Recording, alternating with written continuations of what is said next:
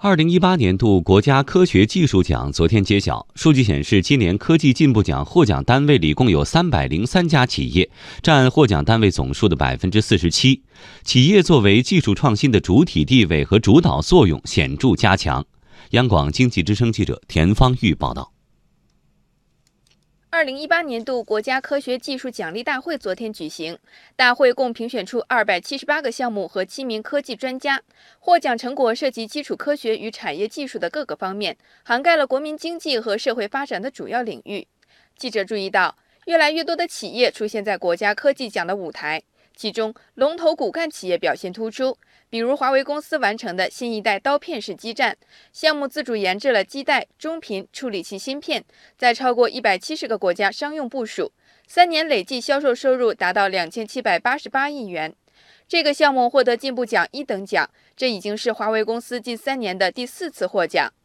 潍柴集团历时十三年研发的重型商用车动力总成技术，也一举拿下了国家科技进步一等奖。听着潍柴动力总裁助理陈文淼的介绍，记者感觉到这项技术的研发并不容易，相当于是十项全能这样的一个要求，既要跑得快，还要跳得高，还要游得快，这样的要求就相比来说难度会更加的大，实现起来也更加的困难。凭借这项技术。潍柴打造出重型商用车动力总成黄金产业链，近三年项目产品累计实现销售收入八百八十五点二亿元，成为一汽、东风、福田等主流卡车和宇通、金龙、中通等主流客车企业的主要配置，产品国内市场占有率达到百分之七十，产销量世界第一。科技和经济更加深度的融合，使得企业作为技术创新的主体地位和主导作用显著加强。数据显示。国家科技进步奖一百三十四项通用类获奖项目里，百分之七十五的项目由企业参与，其中三分之一的项目由企业牵头完成。